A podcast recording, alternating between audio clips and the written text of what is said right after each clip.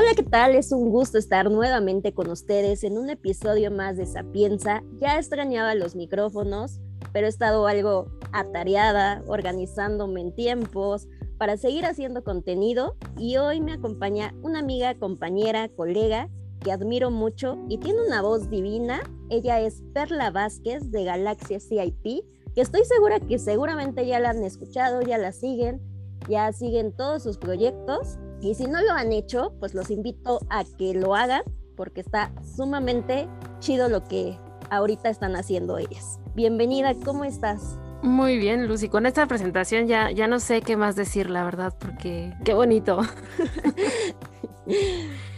Qué bueno. agradece mucho la invitación, porque somos, somos colegas, porque cada una creo que se admira por lo que hace. Yo admiro mucho tu trabajo como, como fotógrafa. La verdad es que yo siempre que veo tus fotos me gusta mucho. Y aparte modelas bien, yo quisiera tener ese don. Muchas gracias, ya hasta me sonrojé. También iba a estar Lili González, que es tu compañera, amiga, colega también, que igual es sumamente divertida, pero pues estas cosas del internet y ajenas a nosotras pues vayan bastante. Fíjate que ahora que a partir de la pandemia pudimos empezar a, utilizar estas herramientas, ¿no? De hacer reuniones a distancia, pero luego el internet no nos ayuda, así que ahí está tenemos un pro y un contra de, estas cosas, porque pues, es desde la facilidad de nuestra casa, pero a veces el Internet no nos ayuda. Hay que encargarle a los promotores del Internet que, que chequen sus instalaciones. la idea obviamente era que estuviéramos juntas, pero a veces el destino eh, no nos permite. Pero esperemos que en, en alguna otra ocasión podamos estar las tres que estaría sumamente divertido. Entrando de lleno al tema del poliamor y las relaciones abiertas, que básicamente el poliamor hay que entenderlo como el amor con muchas personas, pero esto no significa orgías, tríos, eh, contratos o intercambios de pareja, sino que va más allá de experiencias de la sexualidad que algunas parejas incluyen en sus rituales. Pero tú, ¿cómo ves esta onda del poliamor? Pues creo que es algo que actualmente se ocupa mucho. Conozco gente que, que lo usa como parte de su, de su sexualidad, de conocer, explorar y se quedan con eso, porque al principio es como de voy a probar y después les gusta y se quedan. Pero en mi caso creo que yo sí soy más eh, monógama, ya soy más de pues sí, de la exclusividad, no sé, a lo mejor es, un acto muy egoísta, pero eh, a mí todavía me cuesta un poco de trabajo, no sé si estoy hecha a la antigüita. Creo que estamos como educadas a la antigua, porque efectivamente yo igual conozco parejas que, que efectivamente está chido lo que hacen de compartir ciertas necesidades, pero aparte estar de acuerdo, porque también dentro del poliamor existen los celos y todo esto que se da en parejas, ¿no? Sí, aparte, bueno, hay, hay, no sé si, si tú sabes, pero hay hasta lugares en donde puedes como practicar ese tipo de cosas. Hay bares, hay fiestas, hay, hay un montón de cosas que yo obviamente no he ido a ninguna. Me han, me han dicho como eh, explora, ve y no te quedes con, con eso, pero como que no me llama tanto la atención. Me da un poco de miedo. Definitivamente tiene que ver mucho con con conocerse, eh, tanto sexualmente, pero también compartir como ciertas parejas, pues también tienes que tener ciertos cuidados en utilizar ciertos anticonceptivos, el cuidar a, a las parejas con las que vas a tener ciertas relaciones, porque aunque sea algo abierto, pues también hay que cuidarse.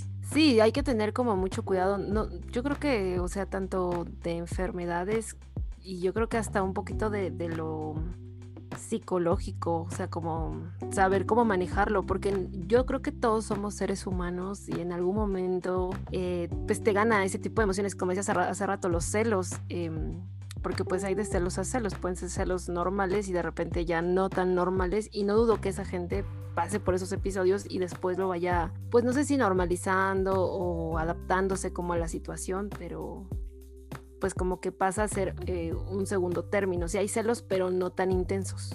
Dentro del poliamor también existe esta emoción de, de entender la relación, porque al final de cuentas, pues es una confianza que se tienen mutuamente, ¿no? Pero tú consideras que pueda haber una polifidelidad? Polifidelidad. Eh, supongo que sí, sí existe el poliamor. supongo que sí, ¿no? De que ser como solamente con ciertas personas. Yo sí conozco, con, lo voy a decir así, conozco una pareja que sí hace como esta onda de, de pues de tener como varias parejas y hacer una relación muy abierta y tienen como sus, sus acuerdos de con esta persona sí, con esta persona no. Supongo que también puede ser esa parte, ¿no? De tener como esa polifidelidad de decir, bueno, pues están en estos acuerdos, con esta persona se puede, con esta no se puede. Quiero pensar.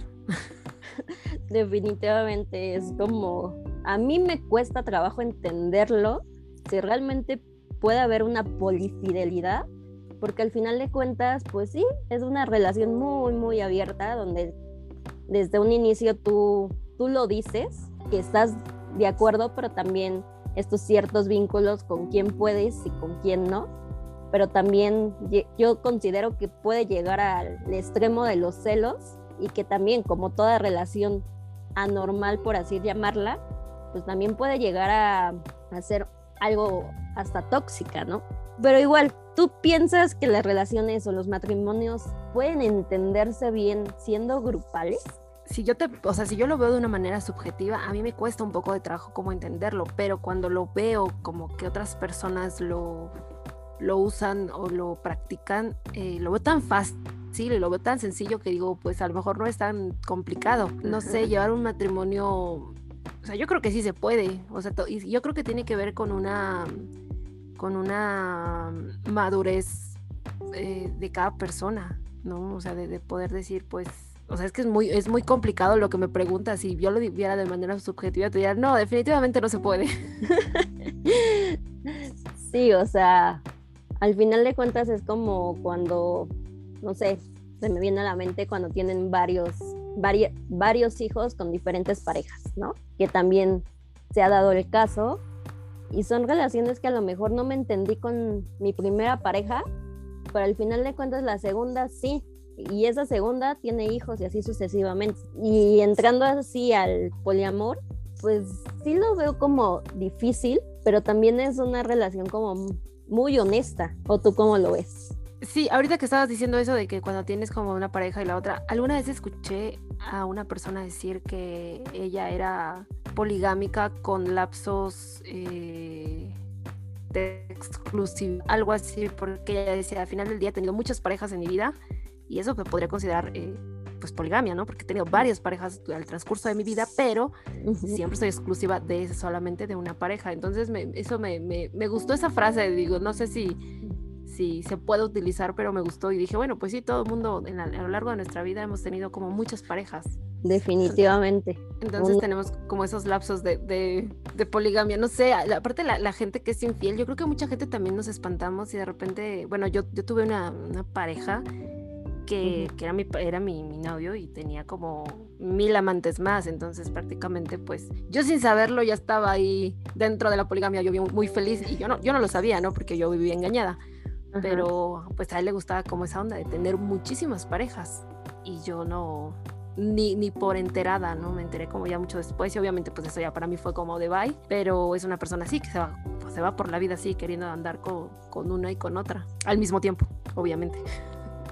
Mm, sí, que también se da mucho en el caso de los chicos. Siento que ellos suelen ser más mm, mujeriegos, pero también yo lo considero como que también tiene que ver mucho con el no quererse a uno mismo, ¿no? O sea, el tapar el hoyo de lo que tú sientes en ti para tener así como ciertas parejas. ¿no? Que a lo mejor en este caso ya nos vamos saliendo un poquito del tema, pero también se da el caso. Sí, parte de la infidelidad yo siempre he pensado que es como llenar un vacío y por eso estás con muchas personas. Yo no sé si a la gente que, que le gusta como esto de la poligamia tenga eso, como ese vacío. La verdad es que tendría como a la gente que conozco que lo practica, que lo, que lo, que me diga, ¿no? Como cuál es, qué te genera el tener como una y otra pareja, porque es como, para ellos es como ir por, no sé, ir al cine con un amigo o con una amiga, o sea, lo ven como súper normal. Eh, o como ir a comer con alguien, lo ven como súper normal, como algo así de no pasa nada, o sea, em, es una persona más y como que sabe también como las condiciones y, hasta se conocen entre sí como las parejas, ¿no? Y, lo, digamos que tienen esa relación de, hasta de amistad y es como muy rara, es como, ah, una persona con la que pues de repente salimos y es como, ah, ok, ok, suena...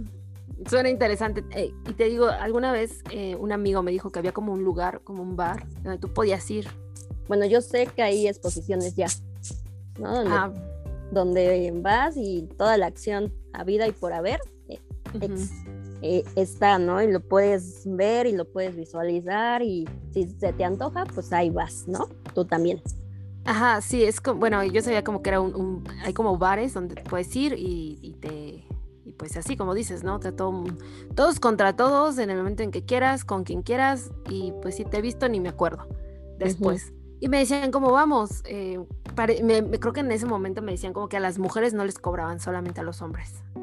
Y que había como, yo decía, no, pero pues yo, que imagínate que yo voy y pues yo nada más voy como para ver qué onda y a la mera hora este, alguien me agarra y me dice, vente para acá. y yo no quiero. Entonces me decían que también había como ciertos códigos que ellos sabían que eran como eh, para principiantes, gente que ya tenía como más experiencia o personas que solamente iban a ver. Eso también me decían que, que había como, no sé si eran brazaletes o algo que era como un código que hasta ellos ya sabían eh, para que obviamente si tú nada más ibas como de, de, de mirona, pues no, no nadie te, te, acosara o dijera, a ver, aquí se viene a eso, muchachita. Uno como que es en ese sentido, no persinado, porque tampoco el ser humano también necesita un poquito de la sexualidad para, para sentirse bien, ¿no? Y, tanto chicos como chicas creo que es importante. También por algo estamos y, todos los animales sabidos y por haber necesitamos de la sexualidad, del sexo, para podernos sentir bien. A veces es necesario. Sí, es parte también de nuestra, una pues de alguna manera de una necesidad, pero cada quien la lleva como, como quiere, o sea, si a alguien le gusta esa onda del poliamor y tener muchas parejas o tener relaciones abiertas, que eso se, creo que se ocupa mucho actualmente, o sea, está en el hecho de que de repente sales con alguien y, y no sabes ni qué son, ¿no? Son como, ah, pues salimos y pues la pasamos chido, pero pues no tenemos un título, hasta, y hasta uno intenta justificarlo y dice, pues estamos mejor así. Sí, a mí me pasó con, bueno, no me pasó, más bien me contó una amiga que tenía una amiga que ella así, ¿no? Si tenía ganas, cualquier amigo que quisiera, si tenía ganas, se, se le antojaba y le decía, ¿no? ¿Me haces paro? Porque pues lo necesitaba, ¿no? Y el amigo pues obviamente decía, pues va, te hago paro, ¿no?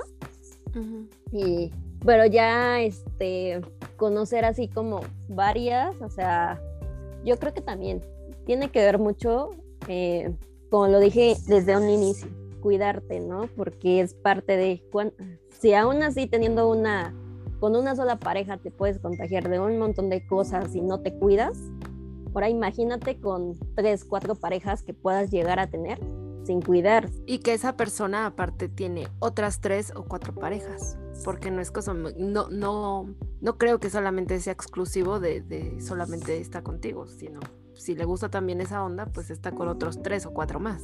Definitivamente, y, considero que no nada más con tu pareja, contigo mismo, por amor a ti mismo, te tienes que cuidar. Eso sí, lo, lo más este lo más importante que tenemos nosotros pues es nuestra salud, nuestro cuerpo, que, que algo que tenemos que cuidar mucho. No, no, no hay que descuidarlo de ninguna manera. Sí, aún se ve el caso de muchas personas que dicen, ay, no, es que si uso condón, pues es que no se siente igual, ¿no? Eh, el egoísmo y el machismo de repente, que dicen, es que no se siente igual.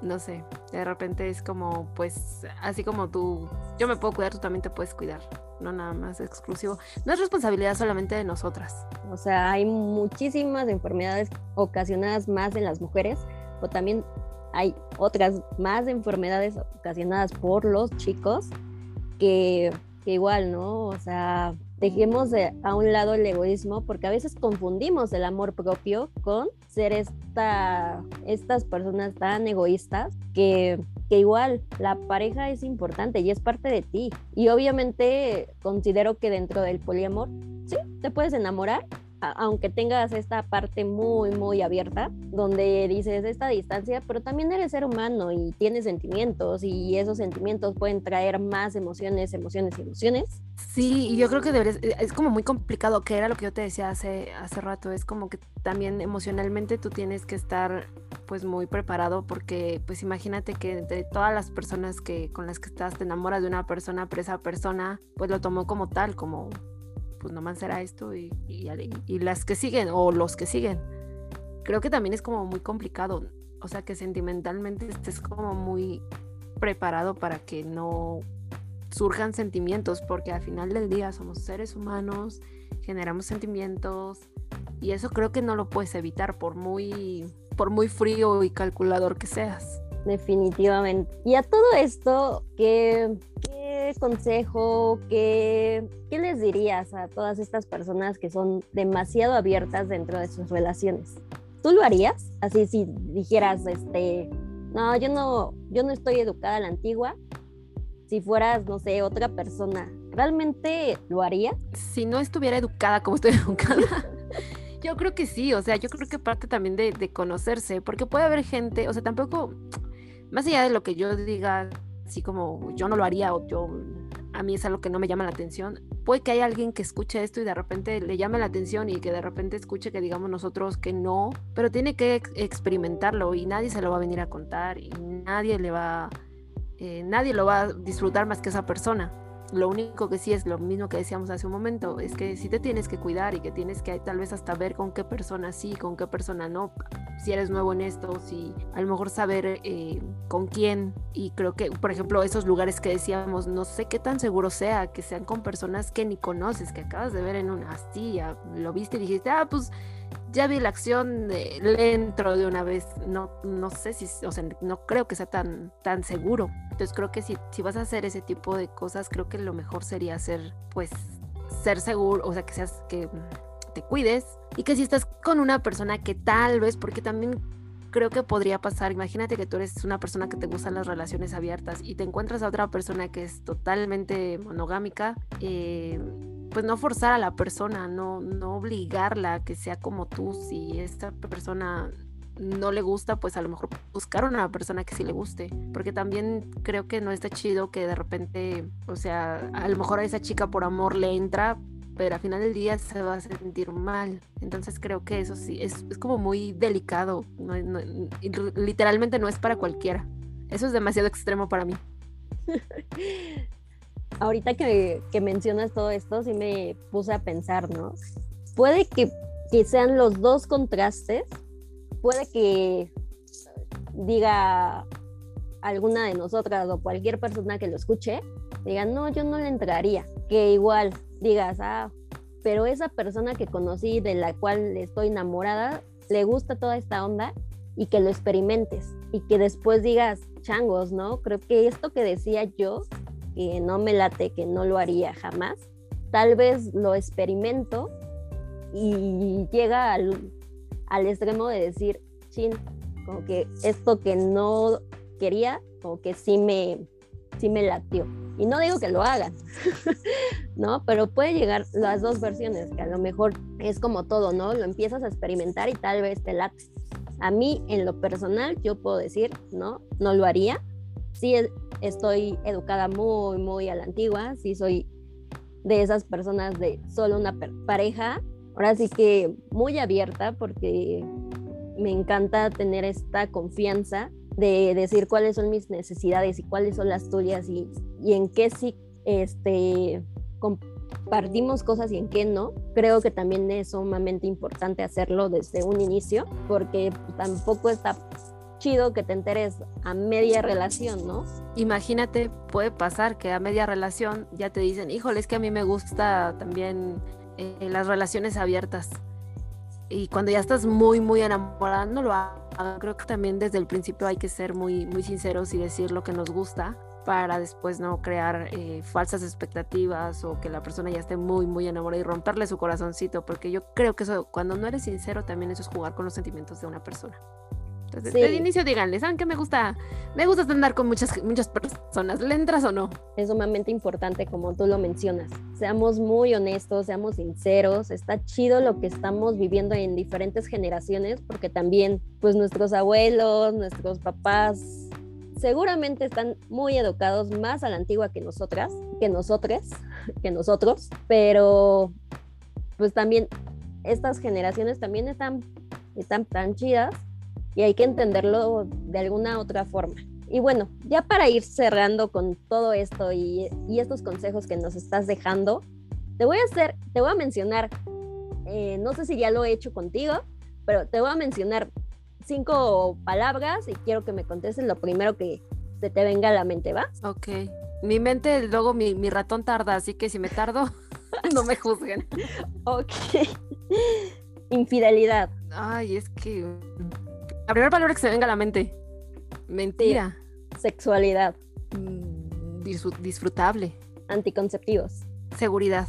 Amor. Hermoso. Comunicación. Importante. Qué chido. Con todo esto nos defines realmente cuál es tu personalidad. Menciónanos dónde te podemos encontrar en redes sociales. A mí me pueden encontrar en Galaxia, lo que decías hace un momento, en Galaxia CLP. Todos, eh, tenemos un canal de YouTube donde subimos entrevistas. No tenemos un horario de, días para subir, pero ahí si van y buscan, seguramente ya le hemos hecho entrevista a alguien que sí les guste. Eh, Galaxia CLP en todas las redes sociales, en Facebook, Twitter, Instagram. Eh, todas las redes que se les ocurran. Y como Perla Vázquez MX, igual en todas las redes sociales que se les ocurran, ahí, ahí hago cosas menos, menos musicales, pero también eh, medio, medio divertidas de repente. No tanto como Lili, porque ellas todavía me ganan diversión.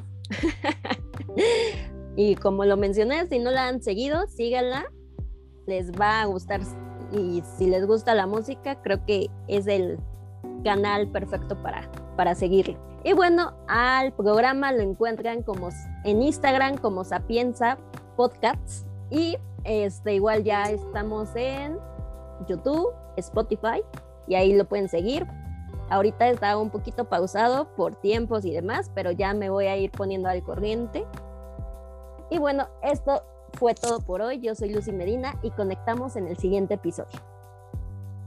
Muchas gracias, Lucy.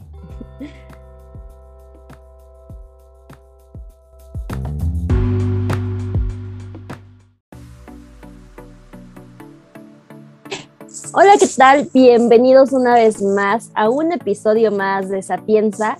Hoy estoy muy feliz, emocionada, contenta de tener a dos mujeres maravillosas que aparte son mamás. Porque, bueno, se me pasó, la verdad, la fecha. Estaba un poquito atareada.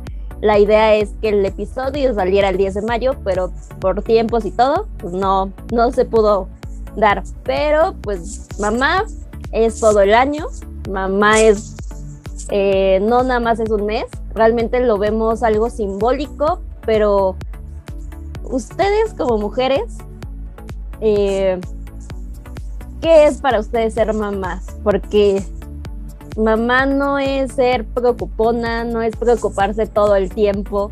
A veces lo romantizamos demasiado, pero ¿qué es para ustedes ser mamás? Bueno, eh, mi nombre es Ivonne, yo soy mamá de un adolescente ya de 12 años. ¿Y ser mamá? Es un reto bien complicado. Soy muy feliz, soy muy feliz en esa parte de materna. No es fácil para absolutamente nada porque es la responsabilidad de una vida y no solo cualquier vida, sino una vida a la que amas profundamente y que incluso llegarías a dar la vida por él. Entonces, es bonito, es eh, difícil, es complicado, es, son noches sin dormir. Bueno, ya una vez que, nace el bebé, en verdad que ya uno, ya no es igual, ya, ya, ya no está la vida de, uno como independiente. Ya eres mamá, ya tienes a alguien a quien cuidar, a quien proteger, a quien eh, sacar adelante. Entonces, es algo muy, muy, muy bonito. Lo, repito, no me arrepiento, pero sí es bien complicado. Es bien, bien, bien complicado. Y más ahorita en la etapa de adolescencia, es difícil, pero bonita. definitivamente, yo no soy mamá, pero pues ahora que he experimentado con mi hermana y, he vivido como todo su proceso de embarazo en cada etapa, pues es algo muy bonito, ¿no? Que igual eh, me hubiera gustado hacerle como su sesión de embarazo, lo cual pues por tiempos y todo, pues no nos dio. Pero realmente, pues yo, en mi caso, pues a mi sobrina la veo como una hija, ¿no? Que yo sé que es una hija prestada, porque cuando hace berrinche, pues obviamente se la devuelvo a mi, a mi hermana. Pero es algo muy, muy maravilloso, pero que también no nada más el embarazo es de la mujer, también tiene que ver con, con el hombre, el que lo tengas o no lo tengas, el que te acompañe. ¿Cómo ven ustedes este, esta etapa? Presento, yo soy Ana y yo soy mamá de una bebita apenas de un año, siete meses. Este, yo siento que yo tuve suerte, entre comillas, porque me tocó todo el embarazo vivirlo ya en la pandemia. Entonces mi esposo estuvo conmigo todo el embarazo, o sea, día y noche. Él trabaja en una universidad y obviamente cerraron. Entonces él no iba a trabajar, él estaba aquí conmigo día y noche y mi embarazo fue catalogado de alto riesgo desde el inicio. Entonces para mí fue una de gran ayuda tenerlo aquí. También pues nuestro proceso fue como distinto porque él todo estuvo aquí, náuseas, este, ultrasonidos, nada de, ay, vamos corriendo. No, o sea, él se daba su tiempo porque pues, lo disponíamos de él, ¿no? Entonces, esa cuestión, él se apropió mucho del embarazo, o sea, él vivió cada etapa. Incluso llegó un momento en el que los antojos y las náuseas le llegaron. Un día me dice, ay, estaba comiendo bien rico. Y me dieron unas náuseas y ya no pude terminar mi plato. Le dije, eso siento yo. Entonces, este, pues es, es el embarazo, no solamente, pues sí, como menciona, no es de la mujer. Y también siento yo que no solo es del esposo, sino que también es de la familia que se involucra en él porque vive todas las etapas, la revelación del sexo, ya cuando te dicen, ah, ¿quieres saber qué es? Es niño, es niña. Todo el mundo quiere saber, todos con los que hablas quieren saber, quieren saber cómo estás, cómo te sientes, cuándo van a ser, sobre todo. En cada etapa es bonita desde que tienes eh, el ultrasonido y, y, todo el proceso que conlleva, ¿no? Porque son nueve meses que que efectivamente, no sé si a ustedes les ha pasado que les decían, duerme, duerme, porque ya después de que nace el bebé, ya no vas a descansar, ya no vas a dormir. Y si son mujeres súper aceleradas, ah, no hago caso, ¿no? Y si es mi primer embarazo, igual no, no escuchamos ese tipo de consejos. Y, y yo lo veía con mi hermana, ¿no? De hasta el final, hasta el final, no paró de trabajar. Y yo, si te va a salir ese chamaco, ¿no? O sea, párale, no descansa, no vas a poder. Y efectivamente es muy cansado porque pues el niño requiere de cada tres, tres este, horas comida y, y, ya no duerme, la verdad. y eso no nada más ahorita, ahorita están iniciando y no sé, la universidad cuando ya empiezan eh, la fiesta, los amigos, eh, muchas etapas que nosotras también lo vivimos, ¿no? Y, mi mamá se está desvelando, ¿por qué? O sea, yo me estoy divirtiendo. Pero realmente ser mamá, yo, yo lo veo, no es preocuparse todo el tiempo. Obviamente no quieres que nada malo le pase a tu, a tu pequeño, a tu pequeña, pero ¿cómo ven esto ustedes? Es muy cierto lo que dices. Yo me acuerdo que cuando nos íbamos de fiesta, exactamente nosotras. No me eches de nuestros papás, este, nuestras mamás, ¿no? No, ya vamos por ustedes. Y nosotros así de, no, no es posible, si apenas va a empezar la fiesta. Pues no, o sea, vamos por ustedes. Y ahora lo entiendo. Entiendo esa preocupación de mis hijas cómo están, ¿no? O mi hija, mi hija, tu mamá y mi mamá Y ahora yo, yo veo lo mismo. O yo le digo cosas a mi hijo, mira, es que esto y el otro, pero me entenderás cuando seas papá, me entenderás cuando seas este y el otro. Y ya ahora yo lo estoy viviendo lo que a mí me decían mis padres. Y así es, así es. Pero sí hay que aprender a soltar, hay que aprender a darles las herramientas para que ellos se puedan defender, se puedan cuidar. Pero ahorita es muy difícil también. Estamos viviendo una etapa muy complicada en donde hubo un encierro y donde a los niños los tuvimos que tener así. En mi caso, mi hijo iba en quinto de primaria. Entonces, eh, pues tenía que 11 años. 11 años y ahorita se saltó hasta la secundaria, ya entró a la secundaria. Y entonces fue un reto muy difícil para él y para nosotros también, soltarlo, así como que ya tienes que ir a la escuela y el virus y los contagios y, el no saber ni qué hacer es bien difícil, pero sí tenemos que aprender a ir soltando poco a poco. Y la parte de esta, esta parte del virus, también la inseguridad. Ahora ya no es tan fácil decirle a tu hijo, ve a la tienda y compra esto, o ve a la tortillería como nosotros lo podíamos hacer, porque ya no sabes si va a regresar o sea, yo declaro, ¿no? Que Dios siempre proteja a mi hijo, a todos los niños, a toda la gente que conozco, pero la inseguridad está muy difícil y lo hemos visto ya cada vez más cerca. Ya no es así como que en tales lugares se desapareció. No, ya es aquí cerca, desapareció, que la niña esta desapareció. Entonces, esa angustia también, esa angustia, pero hay que saber llevar esa situación para darle las armas, porque algún día no vamos a estar. Es lo que yo le digo a mi hijo. Desgracia, yo desearía infinitamente tener larga vida, para poder estar hasta el último día de tu suspiro junto a ti. Pero no puede ser así y no va a ser así. Entonces hay que, entre tu papá y yo, darte las armas de salir adelante porque eres hijo único. En mi caso es solamente un hijo.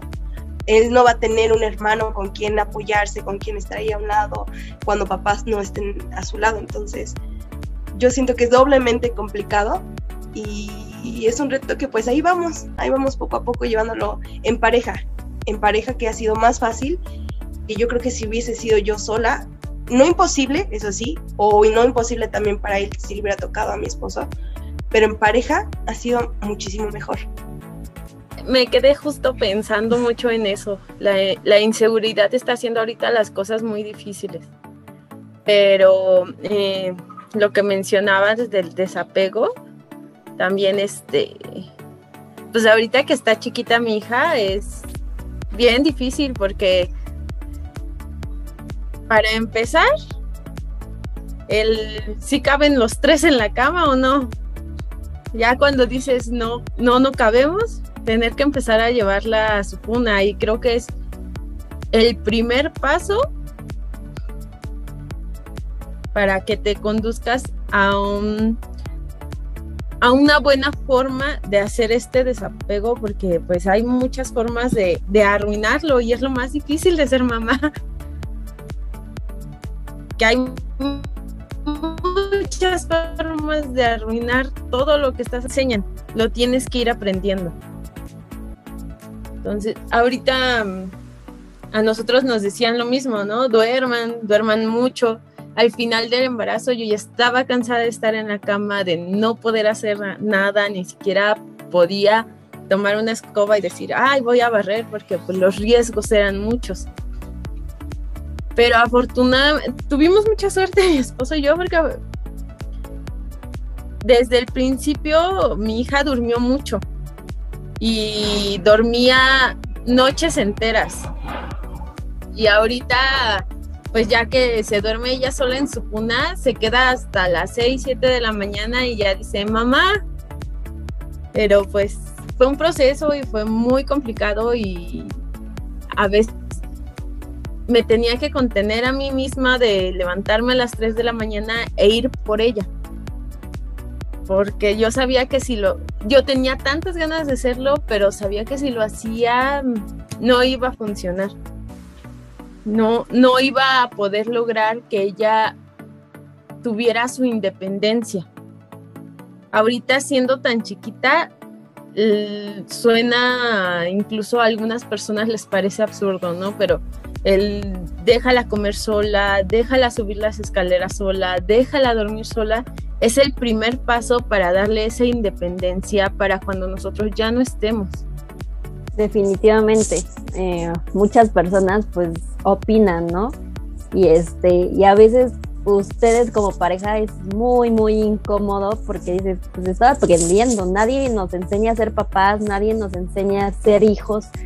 Eh, muchas veces nos equivocamos, muchas veces eh, la regamos, pero creo que es parte del proceso y es muy bonito porque al final de cuentas no dejan de ser nuestros papás, no dejamos de ser sus hijos, pero realmente tener esta empatía de ambas partes, al final de cuentas, como ustedes mencionan, ¿no? Estamos viviendo una época de inseguridades, la pandemia trajo mucho y estamos creando niños con mucho miedo, con mucha angustia, porque al final de cuentas, pues no queríamos que les pasara nada, no queremos que les pase nada, ¿no? Y, y son niños que van a crecer como adultos y a lo mejor ahorita no, no lo vemos tanto que les afecte, pero realmente en el desarrollo más después puede haber algunos algunas fallas, algunos detalles que, se van a ver ahí reflejados dentro de, de, todo esto que hemos vivido. Eh, sí, yo lo veo mucho con, con mi niña porque le cuesta mucho como esta parte de socializar con la gente. Igual y por que al estar más en contacto con su abuelita y conmigo, pero con los hombres es con los que más le cuesta. Pero ella ya no sale sin cubrebocas, ella ya su año siete meses se lo pone sola y no puede estar en la calle sin cubrebocas. Entonces, yo sé que es necesario por su salud, pero al mismo tiempo a mí me da miedo que ella tenga miedo de saludar a la gente, de convivir porque lo que le estoy enseñando ahorita es no esté cerca de la gente porque hay un virus. Y ahorita ella ya llega a los lugares y pide su, muestra de gel. Aquí mi gel, por favor, y se lo pone en sus manitas.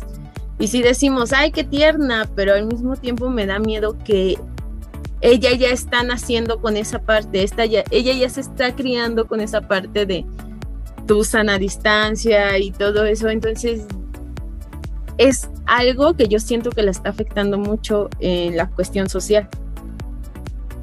Definitivamente, sí, lo vemos muy, muy, muy difícil porque no sabemos ni siquiera qué va a pasar, ¿no? A veces sentimos que ya se está acabando, que ya está parando, que a veces salimos y vemos mucha gente que ya no trae el cubrebocas y, y a veces quisiéramos tratar de hacer lo mismo, pero a veces no, no podemos porque al, principio nos costó mucho trabajo usarlo, ¿no? Era incómodo traer esa máscara en, en nuestra carita y, ahora soltarlo es también como, como difícil, ¿no? Pero en algún momento de la vida sé que lo vamos a tener que hacer, que también les vamos a tener que enseñar a los pequeños a soltar, a soltarlo, a decir, este trago amargo ya pasó, y todo va a estar bien, ¿no? Obviamente no todo puede ser color de rosa, pero va a pasar en algún momento. Sí, sí, sí, sí. Fíjate que en el caso de la etapa de mi hijo, que es la adolescencia, yo pensé que iba a ser igual de dura como al inicio, pero viendo a los jóvenes ahorita en la escuela, ya les hacía falta ese contacto socializar, verse, conocerse, porque todo era por medio de la plataforma, ¿no? Por medio de Zoom eran sus clases y ya después este, la tarea y todo por medio de Zoom, tan tal. Y al inicio sí había como cierto miedo y todavía la población de la secundaria no entró completa. Aún este, mantenían separados uh, los, los grupos para no tener muchísimos. Entonces pues se fueron conociendo poco a poco y de repente ya hubo como ese gusto y ese cierto placer de ir nuevamente a la escuela. Es así como, ah, sí, sí está bien, hay, que ir, hay que, hay que conocernos siempre y cuando con las precauciones necesarias. Pero también hay chiquillos que no, que no, no, no las toman en cuenta y es por eso que se va alargando más la pandemia, por culpa de esto, gente irresponsable que anda sin cubrebocas y andan ahí jugando y se lo andan quitando y se lo andan hasta rompiendo. Entonces es, es complicado, pero pues yo creo que ahí vamos. Yo espero que falte menos tiempo, pero todavía no se acaba, entonces hay que seguir cuidándonos.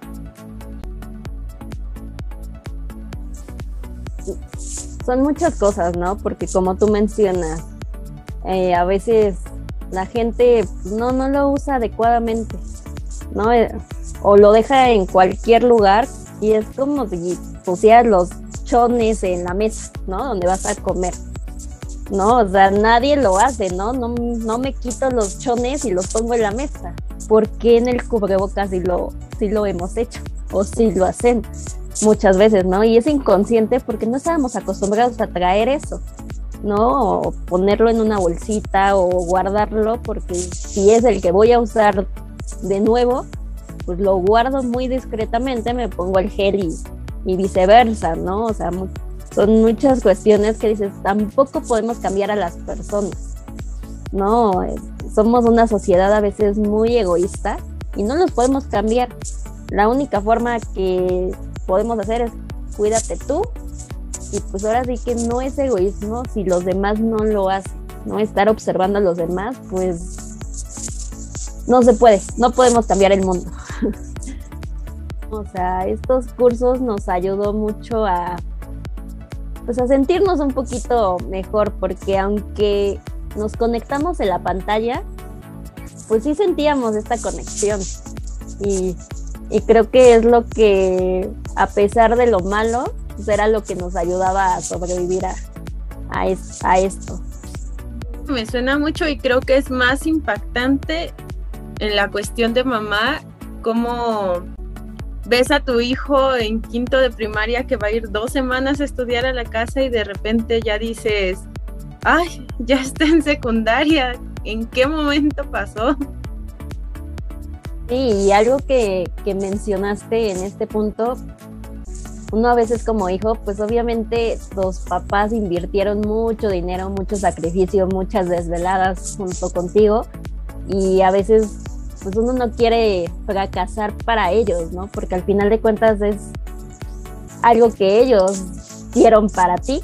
Muchas veces, no sé, ustedes que van iniciando todo, eh, muchas veces se dejan sus cosas para uno, dejan de consumir cosas para ellos que necesiten para dártelo a manos llenas, ¿no? O sea, se endeudan, eh, para que tú tengas estudios, para que tú tengas comida, para que tú tengas ropa. Y creo que eso es muy, muy gratificante y valioso. Y neta, todos los papás que hacen eso es realmente un orgullo para nosotros porque es el ejemplo que nos dan. Y el día de mañana que seamos papás, que quisiéramos darle eso mismo y un poquito más a nuestros hijos tener como ese sentimiento de querer darle más, de querer que tu hijo lo tenga todo. Pero siento que es fácil que te desvíes un poco y en lugar de querer que tenga lo suficiente para conseguir lo que necesita, que te puedes ir un poquito más allá y, puedes comenzar como a darle más de lo que realmente deberías darle, algo que ya no hace, que él pueda tener como los objetivos o la enseñanza de ganarse las cosas como... Ay, que se me fue la palabra que quería usar. pero ah. siempre vas a querer. Ajá. Entonces, este... Es como siento yo que es parte de lo que siempre hemos romantizado, ¿no? Darle todo al hijo, que lo tenga todo, que tenga lo que tú nunca tuviste. Pero de ahí ya puedes afectarlo en cuestión de que ya no haga nada por ganarse él solo las cosas, por obtener sus propias cosas, porque todo se lo das. Y acabas de mencionar algo muy, muy cierto creo que es mitad y mitad, ni, ni mucho ni poco, porque como tú lo mencionas, a veces les dan todo a manos llenas, ya no se esfuerzan, se sienten, pues ahora sí que princesas, princesos, y creen que, que, todo lo pueden conseguir así, ¿no? Hago berrinche y pues obviamente a mi papá, a mi mamá no le va a gustar y me lo va a dar, ¿no? Para que deje de llorar. y cositas así, o sea, mitad y mitad, ni mucho ni poco, ¿no? Ellos también tienen que aprender a, ganarse las cosas, a, bueno, en cuestión de calificaciones, yo siento que pues, es un número, no lo escuchen los niños porque me van a echar bronca sus mamás, pero es un número al final de cuentas que realmente solo nos han calificado en competencia pero creo que no nos han ayudado mucho para compartir, para ayudarnos, para porque todos somos inteligentes, todos servimos para todo. Algunos eh, tenemos habilidades en otras cosas y otros en otras tantas, pero todos, todos, todos, absolutamente todos, hombres, mujeres, somos inteligentes y somos capaces de desarrollar infinidad de cosas y juntos podemos hacer estos cambios en el mundo. Y bueno, ya para ir cerrando, porque también ya hay que dormir. ¿Algo que quieran agregar a este episodio antes de despedirlo?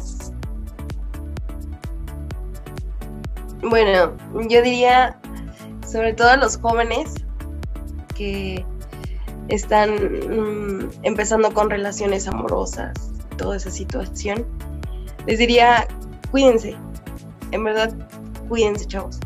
No es fácil traer a este mundo una vida y, si la van a traer es para darle una vida digna, no para, ay, a ver cómo va el asunto. Está la situación complicada y yo creo que es, aún más se va a poner complicada. Entonces, jóvenes, en verdad, cuídense, disfruten su juventud, este, crezcan, eh, conozcan, mm, vivan la vida, y hasta el momento que ustedes crean que ya tienen todo lo necesario, aviéntense. Porque ahora los jóvenes y las señoritas ya no son las mismas de antes, que, que se avientan la responsabilidad. Ahora es más fácil decir, no, yo me voy de aquí, no me hago cargo y tan. Yo creo que en mi caso corrí suerte con mi pareja porque en ningún momento fue así como, ay, quedaste embarazada, este, pues a ver tú qué haces, ¿no? Siempre fue a la par eh, en eso me siento bendecida. Entonces, no todos corremos la misma, la misma suerte. Entonces, sí es bendecido un niño, sí, pero hay que traerlo dignamente y con mucho amor, eso sí, con mucho, mucho amor. Y muchas gracias por la invitación. Tú, Ana, algo que quieras agregar a este episodio. Pues estoy de acuerdo con Ivonne. Lo más importante el mensaje más importante que deberíamos dar es que se cuiden, que no tomen a la ligera un embarazo, un bebé. Es mucho trabajo, es muy cansado, es extenuante, es difícil por más que si tu bebé duerme toda la noche, que si no hace berrinches, el ángel que quieras poner, no es fácil. Y, si nos vamos a que los niños no son unos ángeles, son seres humanos que estás creando para este mundo, es más complicado aún. Y siento yo que en ningún momento de la vida es fácil, es algo que siempre te tienes que plantear, que si tienes que hablarlo, planearlo. Cuando es un bebé este, planeado, no lo facilita entonces, piénsenlo bien. Yo tenía 28 años cuando mi hija nació, mi esposo tenía 40 y fue complicado. Nada es una garantía de que va a ser fácil. Es hermoso, muy hermoso. Hay muchas etapas que disfrutas. Yo sé que yo voy empezando y que me falta mucho por disfrutar, pero también me falta mucho por, por aprender y me falta muchísimo por enseñarle. Entonces, sí es una decisión que tienes que pensar mucho y repensar y repensar y cuando digas estoy preparada, cuida a tus sobrinos para que veas si de verdad lo están. Definitivamente acabaron de dar un punto muy muy importante. Tener un bebé no, no es nada fácil, los gastos son muy, muy pesados. Y de ahí hasta la universidad o hasta un poquito más, eh, son gastos que a veces no, ni te ni te imaginas, ¿no? Y, si sale enfermo y si hay que llevarlo al doctor, el, veterinario, el veterinario, el, eh, el doctor está pensando en mis, en mis perrijas, perdón. Eh, llevarlo al doctor y todo eso, o sea, conlleva mucho, ¿no? Entonces, sí, cuídense. y este, y pues ser mamá es algo muy, muy bonito. No es algo, como ustedes lo mencionan, no es romantizarlo porque cada embarazo es distinto, cada proceso es distinto. A veces la maternidad no es tan bonita como la pintan, pero eh, el estar en pareja también creo que lo hace un poquito más fácil. Pero pues a darle, a papachar a nuestros hijos, bueno, ustedes apapachen a sus hijos y, y, quieranlo mucho, disfruten cada etapa porque la vida se va así de volada y los niños son prestados, en cualquier momento eh, tienen novia, novios, se casan, tienen hijos, se van y, y, demás, ¿no? Entonces disfruten ese, ustedes que son mamás, disfruten esa etapa que es muy, muy maravillosa, muy bonita en algún momento de la vida me gustaría llegar a, a esa etapa y, y, venir aquí a contarles todo el proceso. Pero mientras tanto, pues creo que estas dos chicas les han dejado muchos mensajes y tienen igual comentarios, sugerencias y demás. Estaría muy chido que los compartan ahí. De todas maneras, en la descripción del, del programa yo voy a dejar ahí los, los datos para que para que sigan. Y bueno, yo soy Lucy Medina y conectamos en el siguiente episodio.